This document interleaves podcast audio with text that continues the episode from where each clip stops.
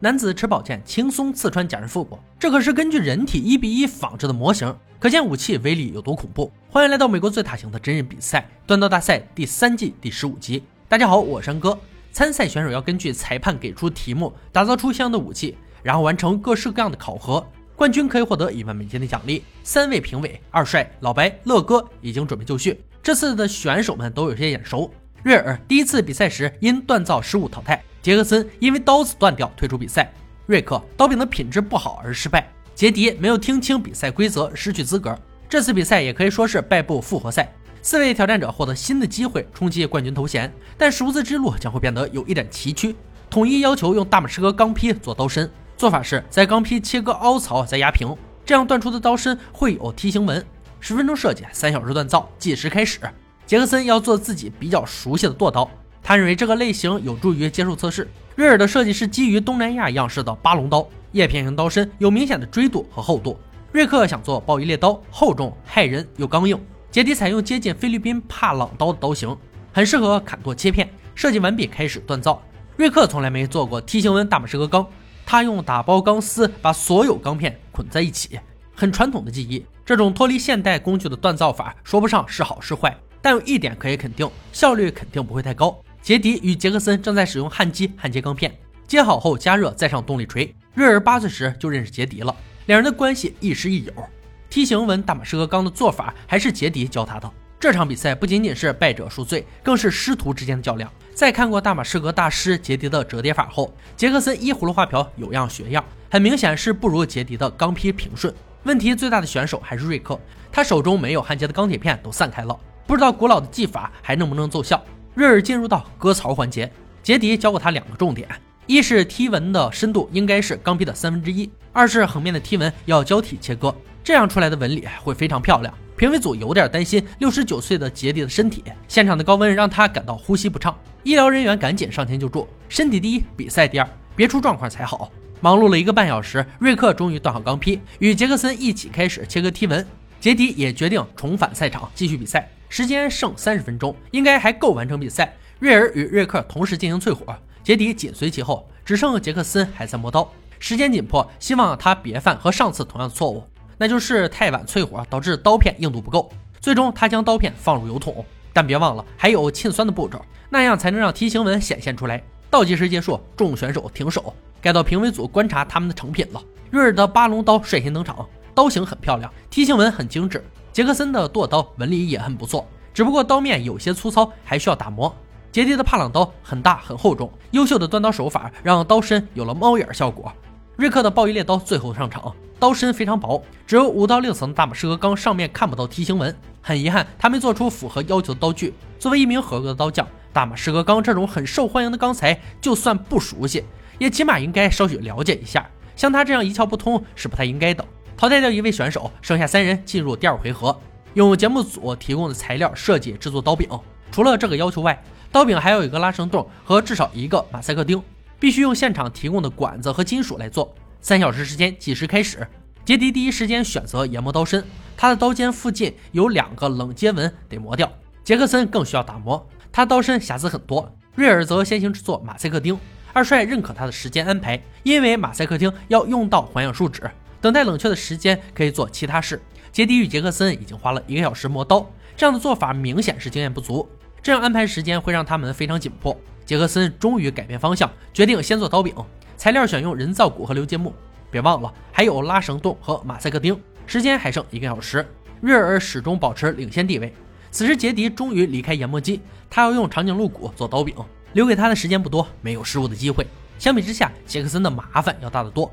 打磨时竟然有一侧柄材脱落，时间仅剩十五分钟，灾难般的事故。而这种事故紧跟着又发生一起，杰迪的半块柄材也飞了。原来取胜并不是要做的有多好，有人比你差的话，你也能晋级。倒计时结束，三位选手中，瑞尔是唯一一个完成任务的人。两位刀匠没有达到第二回合的要求，所以无法进行武器测试，只能由评委组商议这一回合的结果。这种事在赎罪挑战中还是第一次发生。做出完善刀具的瑞尔确定晋级，那就看看杰克森与杰迪谁更失败吧。杰克森学着杰迪做出了六十层的大马士革钢，穿过刀根打出刀柄两边的钉子才是完整的马赛克钉，这点明显他没有做好。杰迪的大马士革钢超过三百层，非常漂亮，但光顾着刀身上下功夫，刀柄却没做出来，时间管理方面有待加强。评委组权衡再三，做出最后决定。第二回合离开的刀匠是杰迪，看他断钢的确是一种享受，但很可惜他没有把握好时间，完善刀具。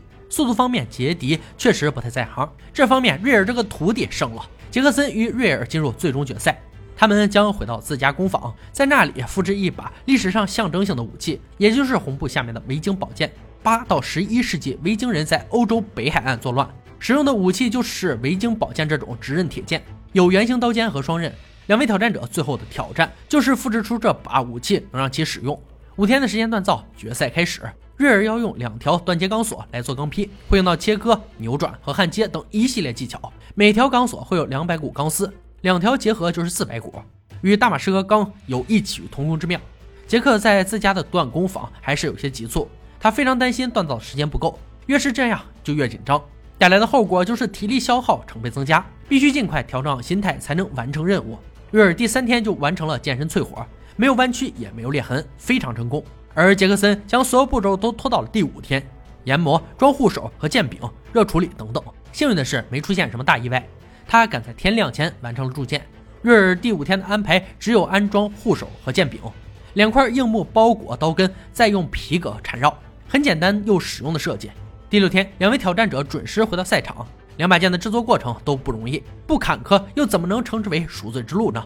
接下来，两把维京宝剑将面临三项测试。锋利度测试，老白操刀，测试物是粗制的货网。瑞尔先来，两剑下去，货网被劈断一多半，手感舒服，刀刃锋利，很棒的作品。杰克森紧随其后，奋力挥出两剑后，货网劈开一半，重量与平衡性都很好，但剑柄边缘有些硌手。接下来，乐哥进行杀戮测试，用单刀假人来测试宝剑的致命程度。瑞尔先上，乐哥一套干净利落的连招，假人的胸部受伤严重，腹部一剑更是绝对致命。下面是杰克森。同样一套连招下来，假人的受伤程度不如上一个那么严重，切砍不是很利落，穿刺方面表现不错。最后由老白完成强度测试，他会对木质盾牌连劈四下，一边剑刃两次，来检测武器的坚韧程度。依旧是瑞尔先来，四次劈砍盾牌边缘严重破损，剑身形状依然笔直，剑刃完好无损。杰克森的剑看上去也很不错，剑刃没有变形，挥击时平衡感不错。测试完毕，评委组对两把剑做出评价：瑞尔的剑身材质深得二帅喜爱。上面的血槽也很合理。杰克森的宝剑最出众的点是平衡感，但在杀戮测试中切砍有回弹现象。结合这几点，评委们做出最终判决：本次复活赛夺冠者是瑞尔。恭喜他在经历过一次挫败后能浴火重生。